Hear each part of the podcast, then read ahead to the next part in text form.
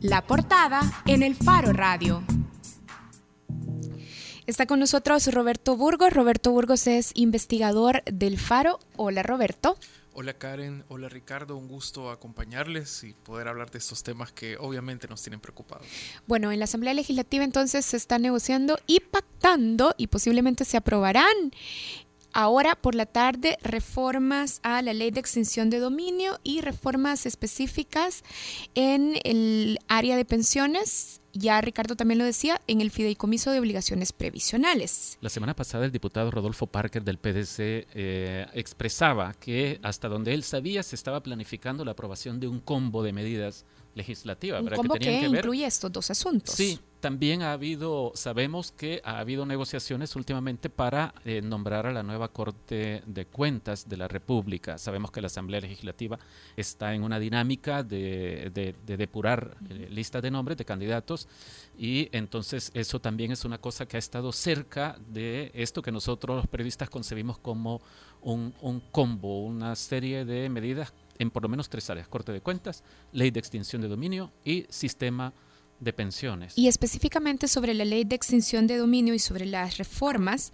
hay que decir también que la semana pasada el fiscal Douglas Meléndez, la embajadora de los Estados Unidos e incluso Naciones Unidas, que estuvo con nosotros aquí en el Faro Radio, estuvieron haciendo llamados para que eh, en realidad se tomaran con más calma los diputados el asunto de hacer reformas a la eh, ley de extinción de dominio. A pesar de estos llamados, ya ayer por la tarde sabíamos que los diputados de la Comisión eh, de Legislación de la Asamblea tenían un dictamen favorable para que se impulsaran y se votaran reformas a la ley de extinción de dominio. Para, hacer cosas como que, Karen, una que la Fiscalía, por medio del aparato que administraría bienes eh, de origen posiblemente no, no lícito, para que la Fiscalía, solo con el consentimiento de las personas poseedoras de, ese bien, pudiera tomar eh, la administración de estos bienes, sean inmuebles o de otro tipo. Otra tenía que ver con que eh, quieren que prescriba el, inicio de la, de la, persecución para extinguir dominio. Eh, entiendo que quieren ponerle un plazo de 10 años. Y la otra tenía que ver con la retroactividad, que es una cosa que eh, significaría que antes de la entrada en vigencia de la ley, que es de 2013, de 2013, todo lo que hayas obtenido eh, ilegalmente, pues no pudiera eventualmente ser tomado por el Estado, no, no se te pudiera quitar porque la ley no estaba vigente. Esas son tres de las principales posiblemente. Exacto. Y el jueves de la semana pasada estuvo con nosotros Mónica Mendoza. Mónica es representante en el país de la Oficina de las Naciones Unidas contra la Droga y el Delito. Y ahora que la reforma parece ya inminente, volvemos a conversar con ella. Está en el teléfono, pero esta vez queremos hablar sobre las consecuencias que la aprobación de la reforma podría tener en la lucha contra el crimen organizado y también las repercusiones a nivel internacional para El Salvador. Mónica, gracias por aceptar la llamada del Faro Radio. Buenas tardes para ustedes. Mónica, las, las reformas que, pretende aprobar este día la Asamblea Legislativa eh, quitarán herramientas al sistema de justicia para enfrentar el crimen organizado o para combatir la corrupción. Esto quedó bastante claro en la conversación que tuvimos la semana pasada en este espacio. Eh, ¿Podrías resumir para quienes posiblemente no escucharon tus declaraciones de la semana pasada en qué áreas o aspectos específicamente pueden perjudicar eh, estas enmiendas que están listas en la Asamblea Legislativa? Mm, miren, de acuerdo con los estándares internacionales, em, la figura de la, de la extinción de dominio o del decomiso sin condena busca mm, separar la persecución de bienes ilícitos de la responsabilidad penal. Cuando en cualquier tipo de reforma se intenta em, poner como sanción o como una consecuencia de una sanción y atarlo a la responsabilidad penal, pues la figura de la extinción de dominio pierde sentido. Y recuerden ustedes, y la semana pasada les, les anunciábamos a los, a los oyentes de, su emisora que la razón de ser de una extinción de dominio o de la ley tipo extinción de dominio busca precisamente eso, que las personas que cometen delito y tienen riqueza ilícita derivada de los delitos buscan generalmente eh, realmente alejarse de sus de sus, ¿cómo es que se llama? Alejar cualquier tipo de conexión con el delito. Y los bienes siempre están en terceras personas, en sus familiares, en sus círculos de confianza. Por eso el Estado, cuando los persigue penalmente, nunca encuentra los bienes, porque ellos están totalmente insolventados y porque, pues, una de las razones que tienen las personas para delinquir es poder tener una riqueza ilícita. En esa línea es muy complicado para el Estado ahora si no condena a las personas pues poder encontrar los bienes. Yo les hacía un ejemplo claro de los, eh, los hijos menores de Pablo Escobar cuando él fallece. Él nunca fue condenado, como una persona que eh, estuviera responsable del tráfico de drogas, porque siempre evadió la acción de la justicia, porque supo, digamos, eh, eh, borrar evidencia, de, digamos, desaparecer a veces testigos que lo implicaban en este tipo de temas, pero sus hijos menores adquieren sus bienes por sucesión hereditaria y el Estado, en este caso, tomó la decisión de perseguir los bienes por el origen ilícito. En ningún momento entrando a establecer los menores en esa época tendrían ningún grado de responsabilidad penal. Entonces ahí es donde está la dificultad.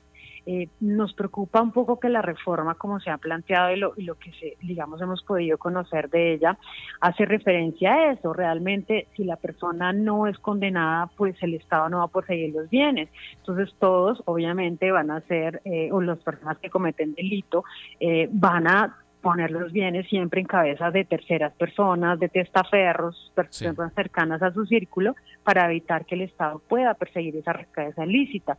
Es como mandar un poco la, el, el tema del crimen si paga.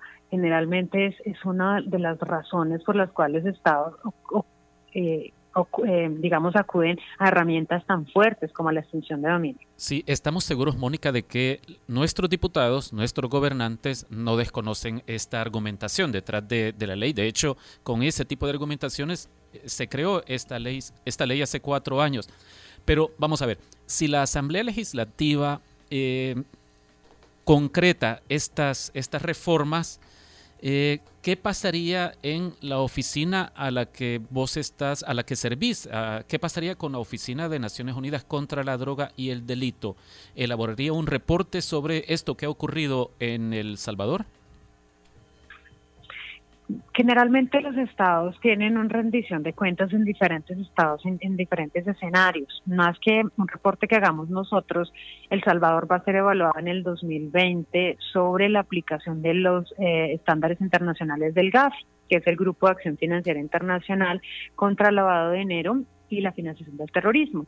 Hay una recomendación que busca la eficacia de la persecución de bienes que tienen origen ilícito, que es, sin mal recuerdo, la recomendación número 5. Eh, si el Estado es sometido, digamos, a una evaluación, tendría que demostrar que tiene una efectividad en la aplicación de este tipo de normas. En esa línea, pues la aplicación de, este tipo de de, digamos de, de, sanción no tendría un cumplimiento pues porque el Estado no podría perseguir los bienes cuando eh, las, los bienes salen de las personas que han cometido delito. Esa sería como una primera línea de recomendación. Frente a eso, el Estado salvadoreño también suscribió la Convención de Naciones Unidas contra la Corrupción y eh, hace parte del mecanismo de aplicación, del mecanismo de examen de esta convención. En esa línea, hace unos años atrás, se le recomendó a El Salvador crear una ley para perseguir los bienes ilícitos y el Estado dio por cumplida esa recomendación cuando creó la ley de extinción de dominio. Con esta reforma y con la intención que se pretende es volver atrás y es como si en la actualidad no contaran con una herramienta eficaz para poder perseguir los bienes ilícitos que es la preocupación que ha manifestado diferentes organismos internacionales y que también tenemos nosotros frente al tema. Ahora, Mónica, lo que nos está explicando entonces es que el Estado salvadoreño estaría incumpliendo convenios internacionales y estaría desatendiendo recomendaciones y estándares de la comunidad internacional. Por ejemplo, ante Naciones Unidas, este retroceso, ¿qué consecuencias o implicaciones podría tener? Para nosotros serían generalmente unas obligaciones pactadas en la Convención contra el Crimen Organizado y en la Convención contra la Corrupción. Estas obligaciones son vinculantes, los estados se obligan a, adoptar este tipo de normas. No tenemos un escenario de sanción específico, pero frente a las recomendaciones del GAFI, el Estado sí podría sufrir a futuro la inclusión en unas listas de sección como le pasó eh, o el listado gris con el cual ingresó Panamá. Si ustedes se dan cuenta, países como Honduras, Guatemala y Panamá están recientemente evaluados. Eh, el cumplimiento de los estándares internacionales en materia del GAFI sí le da como un ranking a nivel internacional a los estados. Eh, el caso concreto de Panamá significó un poco la inclusión en algunas listas internacionales que tuvieron un impacto un poco, digamos, duro frente a la economía panameña en este sentido, porque mostraba, digamos, en el riesgo internacional lo complicado que es incluir dineros en, en, este país. Panamá cambió mucho su legislación y se vio abocado a adoptar nuevas reglamentaciones relacionadas en esta materia eh, digamos, la, la, instancia de, llamado internacional que se hace es evitar ese tipo de retrocesos y que el futuro, en el futuro El Salvador tenga una nota negativa que pueda tener implicaciones de tipo económico frente al ranking internacional de los países que combaten el lavado de dinero y la financiación del terrorismo. Mónica, eh, soy Roberto Burgos del Faro, una, una interrogante. Eh, además de estas implicaciones que tú has mencionado, podríamos vernos afectados en el acceso a información que comparten los países que forman parte del GAFI, precisamente en esa lucha contra las redes criminales internacionales? Pues más que en el intercambio de información, eh, piensen un poco en el tema de, los de los países que, quieren traer inversión al país. En el tema de intercambio de información, yo creo que es un tema de intercambio donde los países de manera bilateral hacen acuerdos de cooperación eh, frente, frente a estos temas. Entonces yo creo que lo más importante es la, la posibilidad de, de, entrar en un listado de países que, que, que, digamos no podrían ser atractivos para, para, para la inversión extranjera, para atraer mucha inversión extranjera y apoyar un poco el desarrollo. Esa es como la línea general. Magnífico, muchas gracias Mónica. Nos gustaría seguir conversando con vos, pero vamos a esperar a que pase este, este capítulo en la asamblea para, para generar nuevas preguntas para la próxima. Perfecto. Mónica Mendoza, representante en El Salvador de la Oficina de las Naciones Unidas contra la Droga y el Delito. De inmediato vamos a otro invitado que tenemos eh, para este programa, que es Roberto Burgos, a quien ya habíamos presentado y que nos acompaña aquí. Roberto, como es eh, abogado, resulta muy útil para analizar cosas como, por ejemplo, esto, Roberto, eh, uno se pone a pensar que si esta ley puede ser útil para, por ejemplo, prevención de la corrupción o el combate a la corrupción, y si sabemos que en la sección de probidad de la Corte Suprema de Justicia ha habido muchos hallazgos de, de cosas inconsistentes que tienen que ver con la declaración de patrimonio de nuestros legisladores, y si uno piensa que alguno o algunos de estos legisladores que están en Jabón, uno de ellos, Reinaldo Cardosa, ya está enfrentando juicio por enriquecimiento ilícito, tienen la posibilidad de votar por estas reformas. Esto no implica un problema legal. E, es claro el conflicto de intereses, porque sería como votar por unas reformas que me benefician particularmente a mí. Mm. Bueno, de hecho ese es un riesgo que, que, tenemos en la plenaria de este día, es una situación inminente, ya que la ley de ética gubernamental, que siempre insistimos en este, es una ley vigente y que obliga a todos los funcionarios, establece como una de, una de las condicionantes que pueden devenir en una responsabilidad para un funcionario el llamado conflicto de interés al que tú haces referencia el voto del diputado Cardosa podría ser definitivo en la aprobación de este paquete de reformas que además eh, puede tener un efecto retroactivo que le beneficie, ya que la misma constitución establece que las leyes son, no serán retroactivas excepto cuando sean de interés público, esta ley lo es, y en segundo lugar cuando sean beneficiosas para el imputado. Y él ha tenido esta calidad precisamente una investigación de presunto enriquecimiento. O sea que esta propuesta constituye una especie de consulta eh, a los diputados y entonces al diputado Reinaldo Cardosa se le pide que que opine si quiere beneficiarse o no de esta reforma. Por supuesto, y este conflicto de interés además tendría que ser conocido de oficio por el Tribunal de Ética Gubernamental, sin embargo puede ser ya muy tarde para ese momento. Me parece que lo más sano, y recordando que la, en este momento hay una sentencia de la Sala Constitucional que ha eh, dejado de lado, digamos, a los diputados suplentes, ya que no tenían la legitimación para desempeñarse como tales.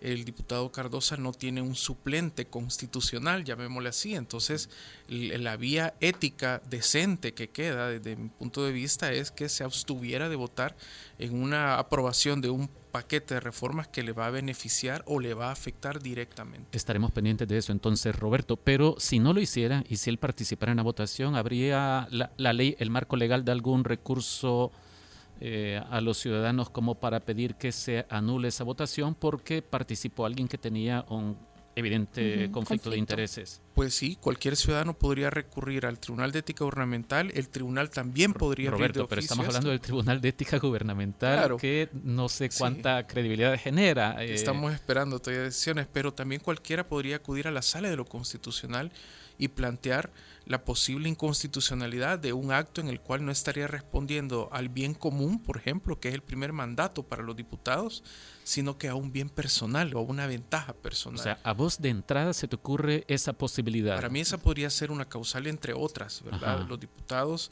tienen que legislar con base al bien común y si en este caso se está legislando más para un bien personal, un bienestar personal, que no sería la primera vez en esta Asamblea Legislativa, pues tendría que una razón suficiente, al menos para mí, para poder alegar una inconstitucionalidad ante la sala. Sí, ¿Y se te ocurre alguna otra posible inconstitucionalidad? Bueno, eh, del voto de, del diputado Cardosa en este momento no, pero del paquete de, reformas que al menos hemos conocido en el Faro sí.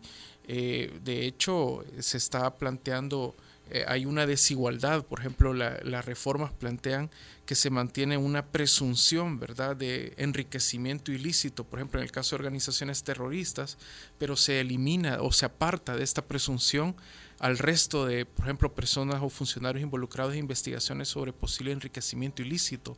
Hay un tratamiento distinto eh, y que no me parece a mí que sea una cuestión de política criminal, me parece que es más una cuestión de mantener eh, una impunidad, ¿verdad?, para un grupo de personas que se ha valido muchas veces del fuero constitucional o del poder que da algunos nombramientos que se tienen desde la misma Asamblea Legislativa. Roberto, una pregunta final sobre este tema. Uno de los argumentos que se han utilizado para ir construyendo y para ir construyendo y defender la reforma es que la ley actual es confiscatoria y que violaría la Constitución al quitar la propiedad de los bienes a personas procesadas que aún no han sido vencidas en un juicio penal o civil. Eh, ¿Qué se puede decir sobre este argumento que señala la inconstitucionalidad y la posibilidad de, eh, de que la ley sea confiscatoria? Bueno, este término de confiscatorio o confiscatoria ya lo explicaba eh, Mónica Mendoza de la UNOD la semana pasada. Me parece que ella dio elementos muy interesantes. Constitucionalmente lo que podríamos decir es que la confiscación es una pena, ¿verdad? Eh, además se ha declarado inconstitucional medidas confiscatorias cuando lo que buscan es privar a una persona de todo su patrimonio. ¿Verdad? Sin haber sido oída y vencida en juicio y con garantías del debido proceso.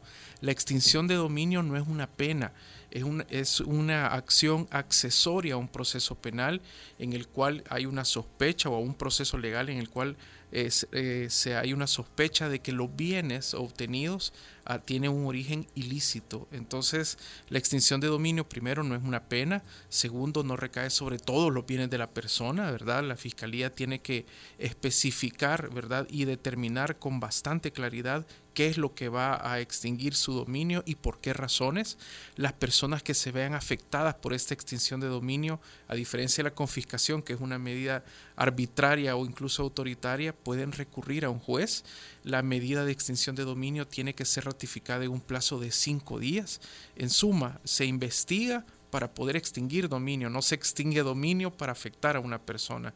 Obviamente hay, hay afectaciones, pero me parece que se está usando este argumento como una excusa, una excusa para ocultar lo que yo le llamaría una derogatoria tácita de un cuerpo legal que era una herramienta útil para combatir el delito y que fue aprobada, recordémoslo, con casi una mayoría absoluta de diputados hace varios años. De repente algunos de ellos, comenzando por el presidente de la Asamblea Legislativa, parece que están retrocediendo en su percepción de aquel momento. Bien, bueno, gracias a Roberto que ya nos estaba explicando un poquito de los elementos y de cómo no se sostienen estos argumentos que se han estado presentando para sostener las reformas a la ley de extinción de dominio. Pero pero, pues, pues nada, a ver qué pasa en la Asamblea Legislativa. No solo son las reformas a esta ley. No, porque cuando hablábamos del combo decíamos que una tiene que ver con ley de, eh, de pensiones y otra tiene que ver con una ley vinculada al sistema previsional. Aparte de las reformas entonces a la ley de extinción de dominio, los diputados han planeado para hoy reformar la ley del Fondo de Obligaciones Previsionales, que fue la que en 2006 y desde 2006 abrió las puertas al Estado para financiarse tomando recursos del fondo de pensiones, es decir, aquello que nosotros hemos estado ahorrando en las AFPs, financia al gobierno desde el año 2006 por un mecanismo en el que las AFPs están obligadas a invertir parte del fondo de pensiones en eh, certificados de inversión previsional, le llaman SIP en, abreviatura, que tienen una gran característica y terrible característica, y es que te pagan muy mal. El, rédito que, te paga el gobierno es muy malo. Pero a ver, esta es, eh, bueno, hay un problema urgente en esta materia y es que una de las dos AFPs que funcionan en el país, que es Confía, ya alcanzó el tope del monto del fondo de pensiones que maneja que puede invertir comprando en estos certificados. Entonces los diputados han encontrado una salida muy sabia. Eh, entonces van a ampliar hoy, si es que lo aprueban, del 45 al 50% el tope de ese fondo de ahorrado para pensiones que pueden invertir para comprar estos certificados.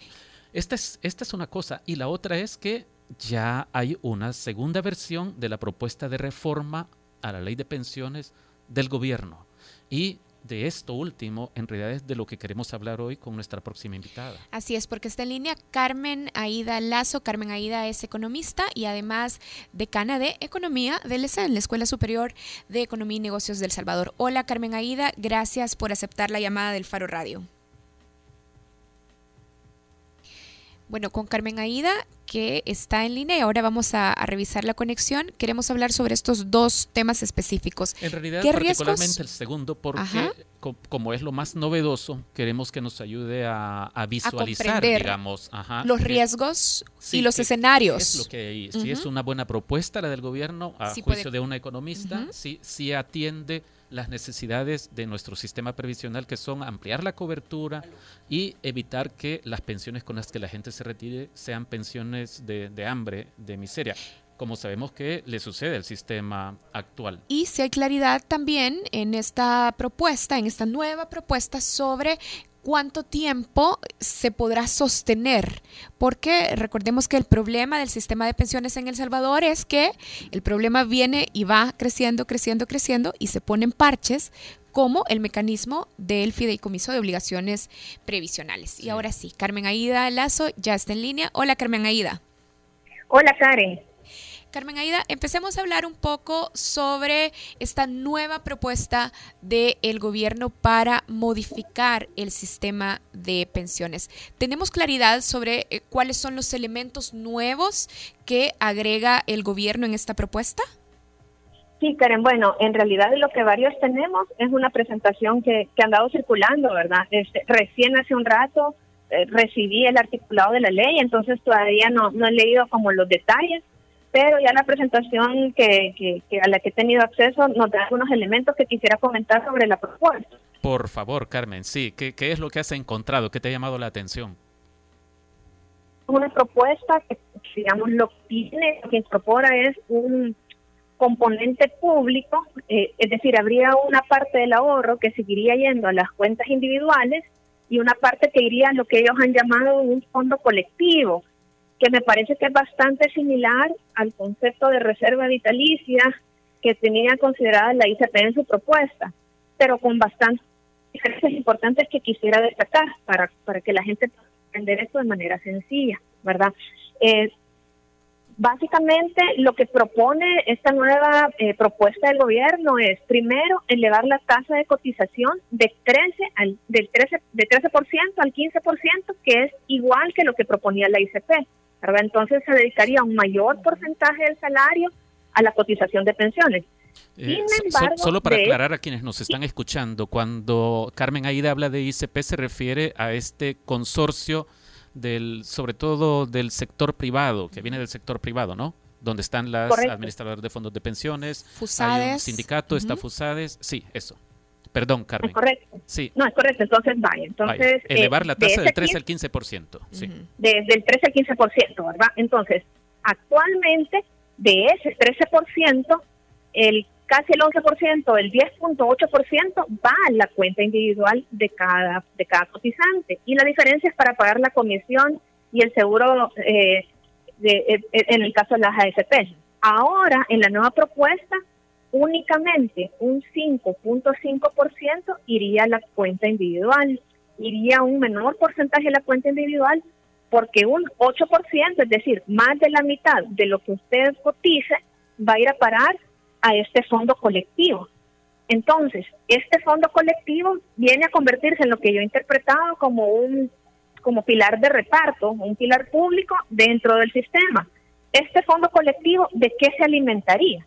Se alimentaría de eso que le menciono, del 8% eh, de la cotización, es decir, nuevamente, más de la mitad de la cotización va a parar ese fondo. Segunda fuente de, de, de segunda fuente que alimenta ese fondo es se pasaría la mitad de los saldos de las cuentas de los obligados, o sea, el saldo de lo que usted ya tiene pasa la mitad a ese fondo, a formar parte del patrimonio. Y tercero, el gobierno haría aportes eh, del presupuesto para ese fondo. Entonces, ese fondo se alimenta de esos tres fuentes y ¿qué es lo que paga este fondo? Pagaría las pensiones del sistema público, los subsidios a los optados, ¿verdad? Es decir, los optados de certificados, los certificados de traspaso complementario y las pensiones mínimas. Entonces lo que yo interpreto es que este fondo sería a cargo prácticamente de todo el sistema de pensiones, ¿verdad? De todos los costos eh, del sistema de pensiones actual. Eh, ¿Qué elementos veo yo? De momento es difícil hacer una valoración porque no hay un estudio actuarial. Lo que hay es una presentación de, de PowerPoint, que es lo que anda circulando. Y lo importante es ver si esta nueva propuesta, qué sostenibilidad tiene a simple vista, pero lo simple que me da es que pareciera que es una propuesta que da un alivio hasta el 2040 en términos de flujo, o sea, le baja al Estado la presión sobre las finanzas públicas, pero me preocupa que simplemente eso sea trasladado hacia el futuro, ¿verdad? Porque hay unas tablas que se han anexado y donde a partir del año 2040 el, el, el Estado tendría que empezar a poner montos de 400 millones, 500 millones, por ejemplo, pues estoy viendo que en el año 2090, para dar un ejemplo, ya el Estado tiene que poner más de mil millones en, a este fondo para que pueda para que pueda seguir siendo viable. Entonces, ¿qué, ¿qué, es a lo que voy, Ricardo y Karen? Lo que voy es que tenemos una nueva propuesta que viene haciendo un mix, me parece, de la propuesta que ya tenía el gobierno más la propuesta de la ICP. Es una propuesta que eh, yo veo como que no la deberíamos descartar a priori, pero sí deberíamos exigir, pienso yo, como sociedad civil, que a la hora de analizarla definitivamente se haga una valoración de la sostenibilidad de la misma, ¿verdad? Porque toda propuesta es vulnerable y es susceptible a cuáles supuestos dice, ¿verdad? O sea, ¿qué estoy asumiendo de cuál va a ser la participación laboral? Eh, ¿Cuál es la tasa de interés que va a devengar el fondo? Este, ¿Va a ser suficiente para cubrir todas las necesidades? me parece ahorita, según lo que veo, pero quisiera leer, que es como más como una reingeniería financiera para dar como cierto espacio eh, eh, y un alivio a las finanzas públicas por un periodo de tiempo, ¿verdad? Pero hay que analizarlo con más detalle para ver las bondades que también pueda tener la reforma y ver su sostenibilidad. Ya, Carmen Aida, queda claro entonces que ahora no tenemos eh, suficientes elementos o todavía lo que está circulando no tiene eh, suficiente información como para eh, ver realmente cuánto es la sostenibilidad del sistema. Nos estaba explicando que esta nueva propuesta contiene una especie de fondo colectivo cómo ese fondo colectivo es diferente de lo que ya el gobierno había propuesto de la creación de un pilar eh, público. ¿En qué, ¿En qué difiere ese fondo colectivo del pilar público de la propuesta original del gobierno? Ajá, porque la propuesta original del gobierno era, bueno, hasta dos salarios mínimos de, digamos, de mi salario, esa cotización iba a pasar a formar parte de ese pilar público y el exceso de los dos salarios mínimos iba a, seguir estando en su cuenta privada. Esa era la propuesta original, digamos, y esa propuesta sí tiene análisis actuarial, por cierto, o sea que esa sí ha sido ya estudiada. Ahora no, ahora es, ok, cotiza usted el 15% y el 8%, o sea, el 55% de eso, va ahora a ese pilar público. Entonces, difiere en, los montos de lo que se destina a ese pilar público, este, y de momento, digamos, eso es lo que he identificado, ¿verdad? O sea, el otro marcaba mi cotización para el fondo público, llega hasta dos salarios mínimos y el exceso va a la cuenta privada. Ahora no, ahora, independientemente de cuánto van, el 8% de eso, el 8% de la cotización va a este fondo colectivo. Carmen Aida, y vamos a ver, vos nos explicás que eh, se pasaría la mitad de los saldos de nuestras cuentas individuales para alimentar este, este fondo colectivo. Eh, y, yo que he estado ahorrando a lo largo de los años eh, como cotizante para el sistema previsional salvadoreño, ¿qué obtengo a cambio? ¿Qué me ofrece el Estado o el gobierno en esta su propuesta? digo, a cambio de aportar la mitad de todo lo que yo tengo ahorrado. Entonces lo que le ofrece el gobierno a cambio, y eso hay que ver bien las tasas de reemplazo, cómo van a surgir, lo que le ofrece es que ahora tiene un fondo que le garantiza la pensión mínima. Eso es básicamente lo que ahorita está ofreciendo. Eh, que tiene un fondo que le garantiza que hay una fuente de financiamiento para los octavos B, ¿verdad? Entonces, eso, ¿cómo sacarle a la gente? Vayan, eh, su saldo en su cuenta individual va a ser menor y además usted va a ahorrar menos porque eh, únicamente la tercera parte de lo que cotice va a ir a parar una cuenta individual. Entonces, en ese sentido va a ser bien importante, Ricardo, y, y va a ser la tarea ver cómo se puede calcular cuáles van a ser las tasas de reemplazo para los diferentes grupos de la población para ver una persona que una persona pueda comparar cómo estaría en el sistema actual versus cómo estaría en ese otro sistema. Sí. Un buen porcentaje de la población salvadoreña eh, primero, ¿verdad? Termina no recibiendo una pensión porque no cotiza los años suficientes para hacer eh, para poder tener una pensión. Sobre eso quería preguntarte, Carmen. Eh, es decir, en lo que has podido ver, esta reforma va encaminada a resolver el problema muchas veces mencionado de que no tiene buena cobertura y que además termina pagando, bueno, esto ya lo dijiste, lo de las pensiones de miseria. No se conoce todavía el dato de la tasa de reemplazo, es decir, aproximadamente cuánto de tu último salario en los últimos años de tu vida laboral vas a obtener como pensión.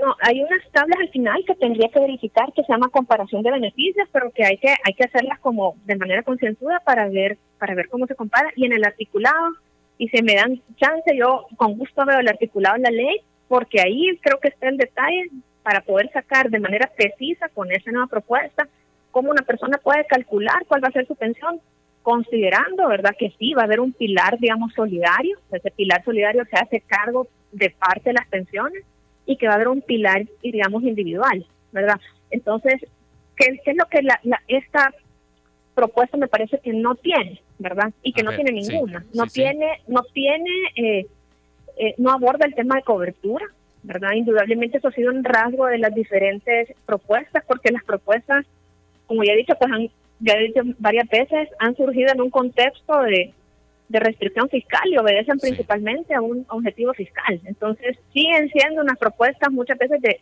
de, tratar de, de, aliviar los flujos. Entonces, no veo que haya nada de cobertura. Sí, como algo positivo, ¿verdad? Aumenta la tasa de cotización, que es algo que se necesita. No modifica la edad de retiro. La edad de retiro ya está viendo en los impuestos, se mantiene. No sabemos la sostenibilidad de la propuesta porque para eso necesitaríamos un estudio doctoral no sabemos los impactos en términos de equidad intergeneracional, intrageneracional, porque eso, para eso necesitaríamos saber, por ejemplo, si en esta propuesta al final vamos a ser los, los cotizantes actuales los que vamos a terminar pagando la mayor parte de los beneficios. Entonces, esas son preguntas que son súper importantes para valorar la calidad de una propuesta y que, digamos, por lo menos la de sostenibilidad y la de equidad de momento con, con esa información sería difícil dar dar así un, un dictamen, ¿verdad? Pero sí, digamos, lamentablemente, pues no, no incorpora pues incentivos para el tema de, de, cobertura. Y nuevamente, sí, personalmente sí me preocupa la sostenibilidad de largo plazo, porque también lo importante es calcular cuál es el valor presente de la deuda con esta nueva propuesta, porque ya sea o nosotros o nuestros hijos o nietos van a terminar pagando. Entonces, no es justo que se tomen decisiones que solamente trasladen a futuro deudas actuales, ¿verdad? Porque es cargar a siguientes generaciones con, con gastos de, de hoy. Eso yo no lo puedo valorar y, y me gustaría así hacerlo, ¿verdad? Bien. Bueno, Gracias, Carmen Aida, por aceptar la llamada ahora al programa y por supuesto que le damos espacio para que siga revisando el articulado y más adelante eh, platiquemos sobre cuáles son los escenarios y las implicaciones de esta nueva propuesta de reforma. Gracias, Carmen Aida. Gracias a ustedes. Carmen Aida Lazo, de la Escuela Superior de Economía y Negocios ESEN. Sí, bueno, ella decía algunas cosas interesantes, ¿verdad? Cuando hablaba de las omisiones, por ejemplo, vaya, esto no va al, a atender el problema de cobertura. Eh, decía, no modifica la edad de retiro, que es una cosa que todos los especialistas te dicen, eh, hay que hacerlo, urge hacerlo. En todos los países del mundo esto es distinto a cómo funciona en El Salvador. Aquí nos podemos retirar mucho más jóvenes con una amplia expectativa de, de vida adicional después de que nos retiramos. Y mm, a ella le preocupa también el asunto de la sostenibilidad porque por lo menos en, esta, en este documento que ha estado circulando no aparece un estudio actuarial que sustente que esto es sostenible a largo plazo. Y además yo señalaría también que se mantiene un vicio que venimos arrastrando desde los 90, desde 1997, que es que se tomen decisiones sobre el sistema de pensiones, como Carmen Aida lo decía, pensando en cómo poner parches o cómo solventar la situación fiscal en lugar de pensar como debería de ser en la calidad de vida y en la vida digna de las personas que eh, van saliendo del sistema laboral. Y yo quisiera agregar algo también a este punto, y hay otro vicio, y es el de discutir cualquier modificación al sistema de pensiones a espaldas de la población. Es decir, este tema se viene discutiendo ya desde hace por lo menos un año sin darle plena participación a la ciudadanía, a la clase trabajadora, al menos en el sector formal, eh, pero también al informal que debería de verse asumida por un sistema de seguridad social y esto le resta legitimidad a cualquier decisión. Además, desde el año 2015 los diagnósticos sobre el sistema de pensiones se habían mantenido como un secreto de Estado. Fue necesario que dos ciudadanos lleváramos el caso al Instituto de Acceso a Información Pública para que la superintendencia revelara el diagnóstico del sistema previsional del Salvador. Una de las excusas que daban era que si se daba a conocer esto podía provocar el pánico de la población. Bueno, ya a mí en lo personal sí me provoca pánico lo que se puede decir ahora en la Asamblea. Yo, yo quiero molestar más con eso que vos mencionabas, ¿verdad? En realidad, en realidad, desde finales de 2012, posiblemente el gobierno ya tenía un plan, sí, lo que pasa es que como se acercaban elecciones, eh, lo, lo, retrasaron y nunca el gobierno de Mauricio Funes terminó presentando una propuesta, pero sabemos que la tenía en la gaveta de su escritorio. Y enos aquí poniendo parches. Bueno, hacemos una pausa, ya regresamos en el Faro Radio. Cuando volvamos vamos a hablar de fútbol. Resulta que mañana, como ya todos sabemos, El Salvador, la selección salvadoreña, va a jugar contra la selección de Estados Unidos en los cuartos de final de la Copa Oro de la CONCACAF. deporte es sinónimo de fútbol. Yo pensé que vamos a hablar de Roger Federer. Esta vez vamos a hablar de fútbol, tranquilo. ya regresamos.